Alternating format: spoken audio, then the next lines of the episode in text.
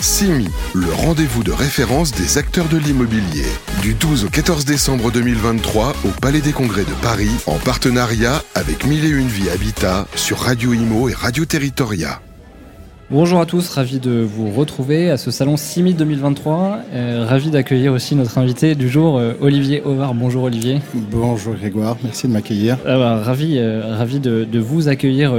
Alors déjà, on, a, on a collaboré ensemble il y a quelques années, donc euh, c'est toujours un plaisir de, de vous recevoir Olivier. ouais, Euh, ce qui m'intéresse aujourd'hui, c'est de connaître évidemment votre, votre parcours. Vous êtes directeur général de Level Up Workspace. Alors j'aimerais que vous nous expliquiez ce qu'est Level Up, quelle est votre activité. Euh, Level Up, c'est une, une entreprise qui accompagne des sociétés, des organisations à réfléchir sur leur espace de travail. Euh, L'idée, c'est que le, le- le bureau est un outil de travail et il faut faire de cet outil un outil de performance. Voilà. Donc nous, on a des sociétés, des cabinets d'avocats, des petites structures, des moyennes, des grosses qui viennent euh, nous voir et nous disent ben, comment doit-on réfléchir pour aménager notre espace, comment on doit travailler autour de la qualité de vie du travail, comment on doit faire pour que, et qu'est-ce que ça va engendrer comme coût, comme euh, planning, pour mettre en œuvre euh, tout ce qu'on a l'intention de faire. Mais on ne sait pas faire, et donc on a besoin de gens comme vous. De quelqu'un pour nous accompagner. Exactement. C'est un vrai outil aujourd'hui dans la, ce qu'on appelle la marque employeur, le bureau? Euh, ça participe grandement, évidemment, à cette capacité d'attirer des talents, de, de les conserver, et puis de, gérer, de générer euh, quelque chose qu'il est compliqué de- de- de- d'obliger à intégrer dans une entreprise, qui est savoir l'humeur, la gestion de la créativité, de l'innovation, de la capacité des gens à, entre- à entretenir la, culture d'entreprise. Et puis, on en parlera peut-être plus tard, mais euh, la transmission du savoir, c'est un vrai sujet euh, qui se pose dès lors que euh, ben, on a développé le télétravail et qu'on a perdu certains repères. Donc les choses se remettent en place de façon stable et durable, me semble-t-il, mais, mais, mais on n'a pas encore abouti. ce- Donc l'outil de travail qui est le bureau, évidemment, est un vecteur fondamental pour tout ça. Excellente transition, vous avez mentionné le télétravail. Euh, c'est une notion euh, qui évidemment a, a un certain temps, mais euh, qu'on entend de plus en plus depuis notamment la période Covid en 2020. On a eu un télétravail forcé pendant les différents Ouais. confinements. Ouais. Euh, on y a pris goût, hein, il faut le dire, euh, pour diverses raisons. Certains y ont trouvé plus de confort, d'autres un équilibre de vie, vie privée, vie pro mieux. Euh, il n'empêche que aujourd'hui le télétravail est rentré dans les mœurs. Selon les entreprises, on est à deux ou trois jours de télétravail par semaine. Ouais. Néanmoins, on entend que, euh, et ça viendrait de la Silicon Valley, cette fameuse, euh, ce fameux endroit sur Terre précurseur dans bien des domaines, qu'on reviendrait sur le télétravail. Alors, ouais, il y, a y plein de choses pertinentes que vous avez évoquées. Très clairement, l'accélération forcée depuis le Covid n'a pas eu le même impact dans toutes les entreprises, tous les groupes. C'est-à-dire qu'il y avait ceux qui le pratiquaient mm, pour partie avant et qui, ont, qui avaient déjà des retours d'expérience euh, et pour lesquels la, période Covid n'a pas été subie comme un traumatisme, Ouais. et ceux pour lesquels ce mot n'existait même pas. C'était pas du tout dans la culture Et, donc évidemment, on peut comprendre que en fonction de, de l'humeur sociale, en fonction de l'organisation interne des RH, bref, de tout, tout ce qui fait le, quotidien, certains ont été surpris de façon extrêmement violente. Donc ça s'est mis en place. Donc là où je vous rejoins, c'est qu'on a euh, donc ceux qui étaient prêts avant et ceux qui ne l'étaient pas. Mais pour autant, ce, parcours, a été euh, initié.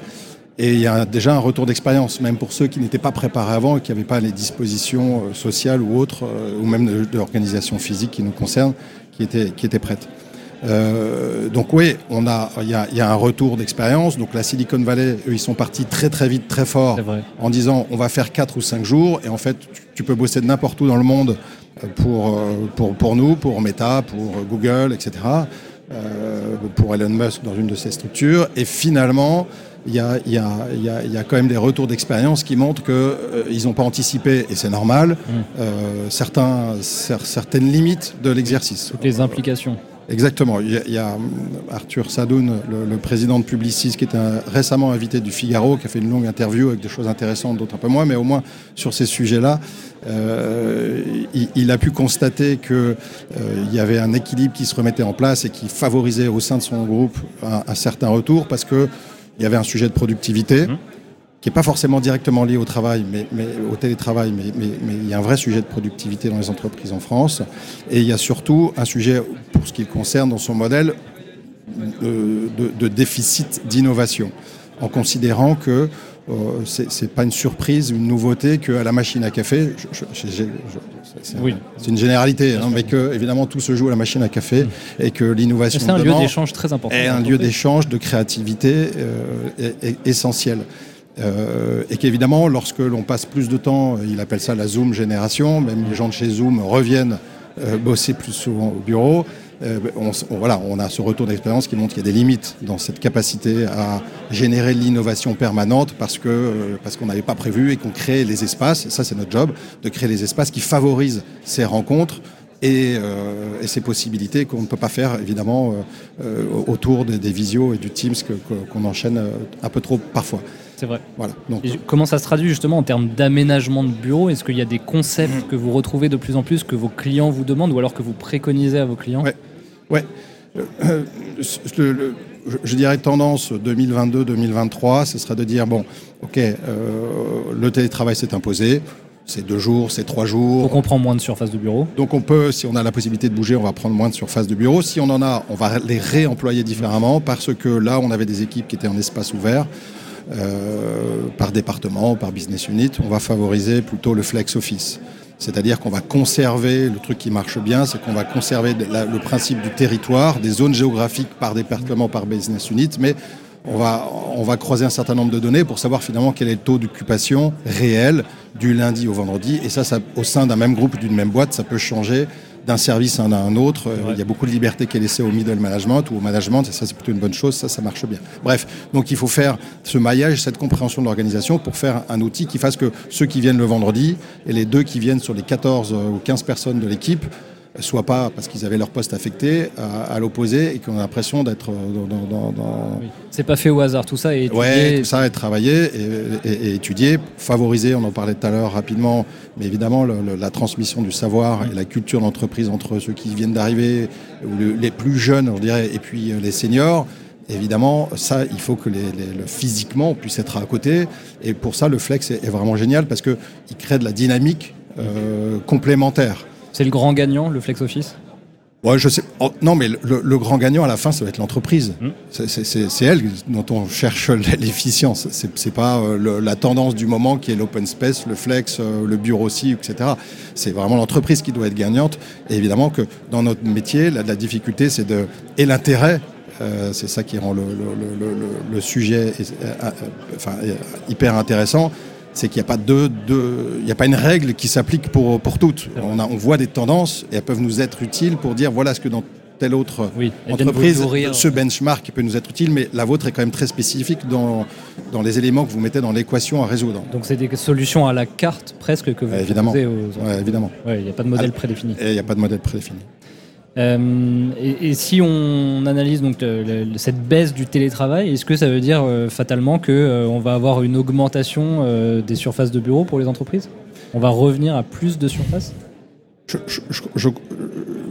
Moi, j'ai travaillé dans l'immobilier entreprise depuis, depuis toujours, dans des grandes maisons BNP Paribas Real Estate pendant une quinzaine d'années.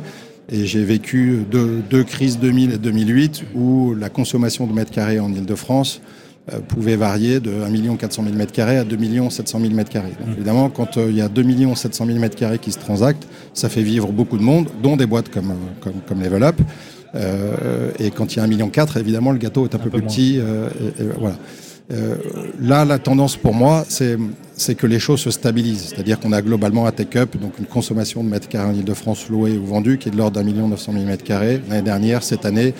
Et les sachants, euh, disent que c'est un volume normal. Ouais, que c'est quelque chose, une moyenne qui semble se stabiliser. De toute façon, il y avait eu des années exceptionnelles entre 2015 et 2020 et c'était des niveaux voilà, rarement atteints. Les, les quarts types ou les, va les, variations sont mmh. peut-être moins fortes qu'à certains moments. Mais comme globalement, ça se passe jamais comme les analystes le prévoient, tout, tout peut arriver. Exactement.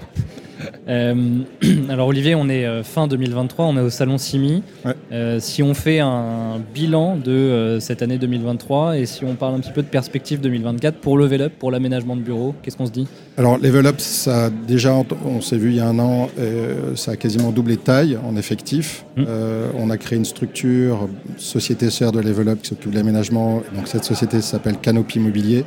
Et donc participe, on avait des partenariats avant, mais on distribue du mobilier auprès de, de- nos clients, de, de différents fabricants européens. Donc C'est une composante très importante au titre de l'aménagement de bureau, la partie mobilier. Ouais, parce qu'elle participe grandement à la qualité de vie au travail, l'espace là où vous passez 6 ou 8 heures par jour, euh, et que si on va créer des espaces pour que les gens se rencontrent et qu'ils favorisent leur, la créativité, l'innovation, etc.